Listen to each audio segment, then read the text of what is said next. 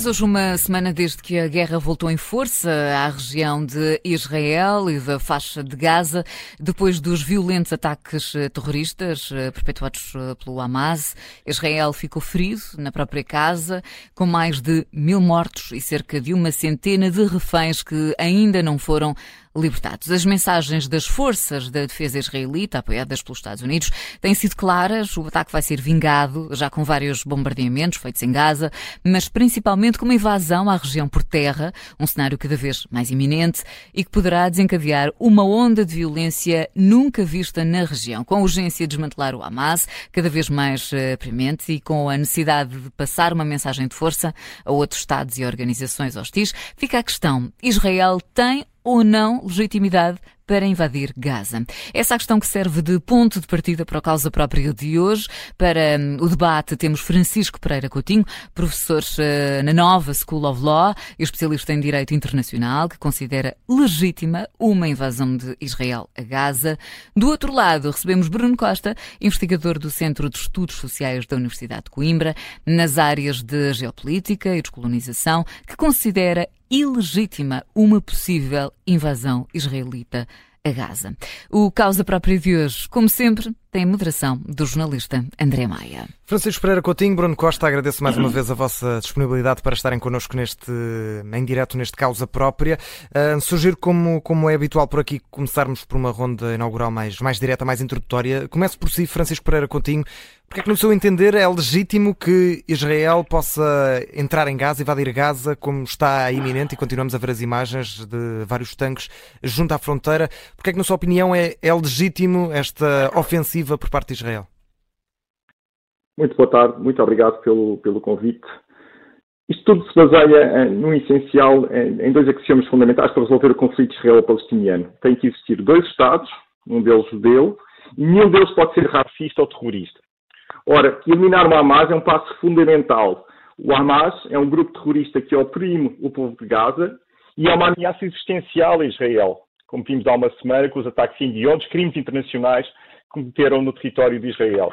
E por isso Israel tem toda a legitimidade à luz do direito internacional, enquanto potência ocupante, a intervir em Gaza e eliminar esta ameaça terrorista. Tem de o fazer à luz do direito internacional humanitário, o que não está a fazer neste momento. Mas a legitimidade da intervenção é inquestionável.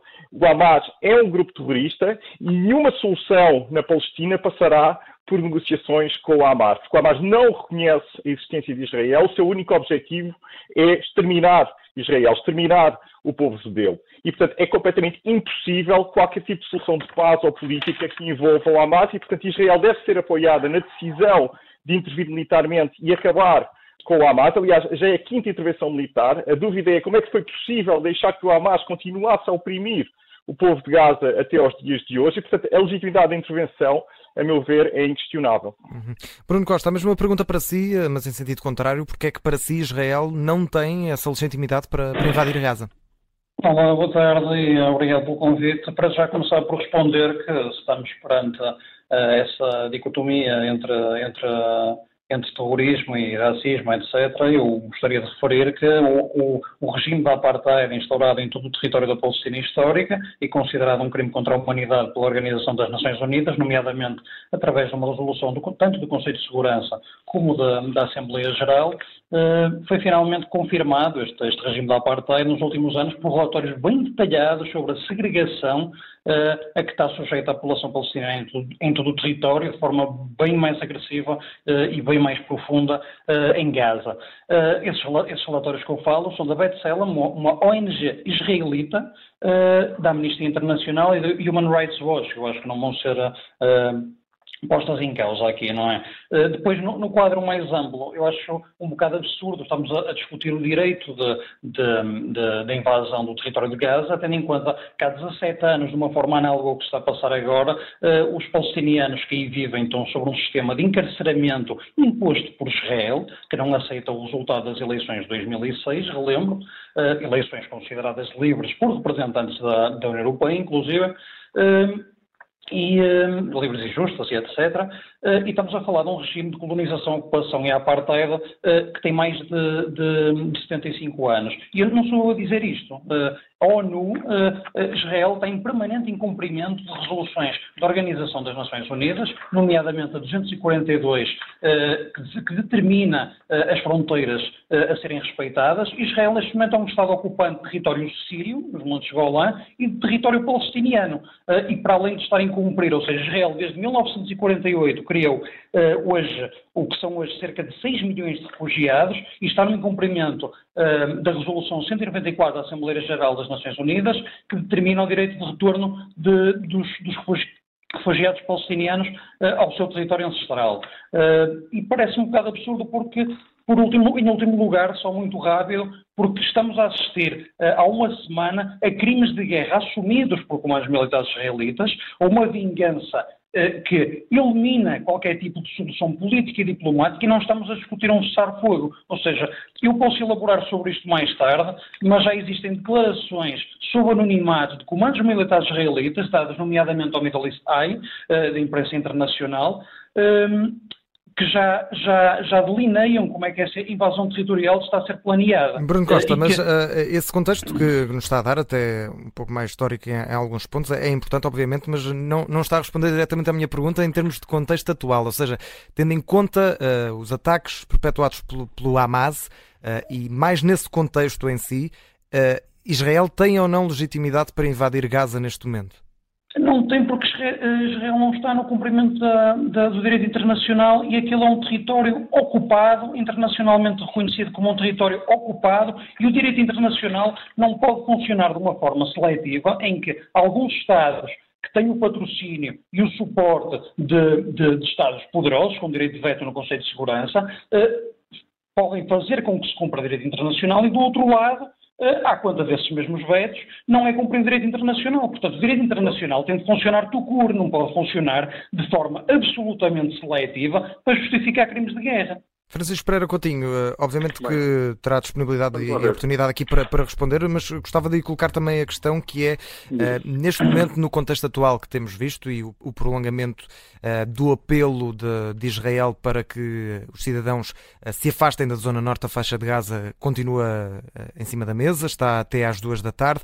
Caso os cidadãos não consigam sair dali, caso continuem ali civis, caso continuem também a ser usados como escudo, considera que Israel continua a ter essa legitimidade para invadir a região ou deixa de ter condições e deve esperar mais tempo para o fazer?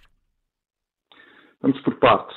Eu sou professor de Direito Internacional, portanto vamos tornar a coisa muito clara. Israel é a potência ocupante, Gaza é uma prisão a céu aberto, mas os carcereiros são o Hamas. Esta intervenção é para eliminar os carcereiros. Carcereiros esses que usam civis como escudos humanos. Portanto, esta retórica que ouvimos agora é completamente inaceitável. Israel é potência ocupante, Israel bloqueia Gaza, são crimes internacionais que têm sido cometidos por Israel, mas este branqueamento do Hamas que ouvimos agora é absolutamente inaceitável. Inaceitável. Essa intervenção militar de Israel é legítima, agora não pode ser feita de qualquer maneira. Repare, os civis que não saírem de Gaza, depois deste, deste aviso de 24 horas, ele próprio viola o internacional, porque Israel, enquanto potência ocupante, tem responsabilidades para com a população de Gaza, deveria abrir as suas fronteiras para os civis terem refúgio em Israel, até porque o Egito, um outro Estado árabe, tem neste momento as fronteiras fechadas. Temos aqui um desafio humanitário que tem vários responsáveis. Claro que Israel também é responsável, mas o principal responsável é o Hamas. Portanto, obviamente, Israel pode intervir militarmente, não há nenhuma proibição do direito internacional que proíbe este tipo de intervenções militares em territórios densamente povoados. Agora, tem que respeitar o direito internacional humanitário e não o tem feito. E é isso que nós no Ocidente devemos dizer a Israel. São os nossos aliados históricos e, obviamente, eh, uma solução política para este conflito tem que passar pelo fim da ocupação, tem que passar pelo fim dos colonatos. Mas não há qualquer solução política para este conflito enquanto tivemos pessoas no Ocidente, como ouvimos agora, a fazer uma apologia do Hamas e do terrorismo. Isto é completamente inaceitável e, e conseguiu, isto sim, uma aplicação completamente seletiva do direito internacional. Israel tem violado o direito internacional, tal como o Hamas tem violado direito internacional e não há qualquer solução política ficcionável na, na, na, na Palestina com este tipo de interlocutores. Aliás, Israel já estabeleceu relações diplomáticas com vários Estados da região, com a Jordânia, com o Egito, com o Bahrein, com Marrocos, preparava-se com os Emirados, preparava-se para estabelecer relações diplomáticas com a Arábia Saudita e aparentemente isso estava a criar imensos problemas a imensa gente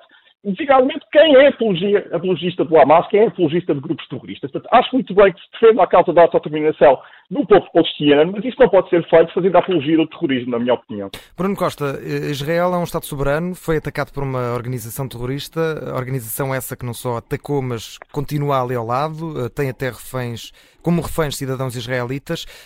Se Israel não passar aqui as linhas vermelhas do direito internacional, como explicava aqui Francisco Pereira Coutinho, esta proximidade de uma organização terrorista a um Estado que foi atacado não é argumento suficiente para validar uma invasão a Gaza? Israel já está a cometer crimes de guerra e eu recuso qualquer tipo de branqueamento do Hamas. Eu estou a, fazer, estou a dar uma perspectiva histórica uh, de um grupo que não, não nasceu há, há 75 anos, é um grupo que tem 36 anos de existência, que teve o apoio e o facilitamento à sua criação por parte do Estado de Israel como método para dividir uh, eh, um, eh, o campo nacionalista palestiniano e que Uh, e recuso também dizerem que o Hamas é, é simplificar a questão a dizer que o Hamas são os carcereiros de Gaza. Uh, eu não, não, estou minimamente a elogiar o papel uh, do grupo. Estou simplesmente a dizer que quem impôs o cerco a Gaza foi o Estado de Israel. É uma decisão israelita que não aceitou as eleições de 2006, que aceite ou não se aceite, uh, critique ou não se critique, uh, foram umas eleições reconhecidas livremente e impôs este cerco a partir desse momento, tomou uma decisão unilateral e o Hamas tem servido de justificação para cometer crimes contra a humanidade e crimes de guerra permanentemente, porque Israel já está a ultrapassar um, o limite do direito internacional, Uh, e basicamente tenta-se fazer toda esta, toda esta, toda esta, um, todo este folclore em torno de, de, do Hamas como se a história tivesse começado em 1987 e depois em 2006 e agora em 2023, quando efetivamente as coisas não, não são assim. E, uh, e, oh, e, e acho, acho impressionante como é que se normalizam bombardeamentos, como é que se normaliza uma invasão territorial e como não é posta em cima da mesa uh, uma solução de, de, uma solução política e diplomática, porque relembro, isto é muito importante. Mas acha que, ainda, acha que ainda vamos a tempo para uma solução política e diplomática com as condições atuais, até porque tendo em conta que uh, há reféns ainda sob, detidos sob o Hamas. acha que ainda haveria esse espaço de manobra? Acho difícil, mas acho sempre possível. É uma questão de haver vontade. Tudo, toda a complexidade que se fala, uh, é preciso vontade por parte do, dos que sempre uh, foram intervenientes neste processo. Eu gostaria de relembrar, porque é, é, muito importante, os palestinianos, há 75 anos, que tentam uma solução política e diplomática para o que está a passar. Uh, e assumiram a sua luta de diferentes formas. Isto é muito importante. A resistência palestiniana, a luta palestiniana, etc., o que se queira chamar, não começou em 1987, começou muito antes. E eu também relembro que reiteradamente eh, métodos pacíficos de resistência são ilegalizados, ou seja, esgotam as soluções políticas, esgotam as soluções diplomáticas, acontece o horror que aconteceu no dia uh, 7, uh, e depois vêm fazer crer, uh, querem fazer crer que, as, ou seja, que os eventos começaram nesse dia. Isso é, isso é que me deixa completamente perplexo, porque Tanto as campanhas, vou só dar dois exemplos muito rápidos, as campanhas de boicote de desinvestimentos e sanções uh, que, a,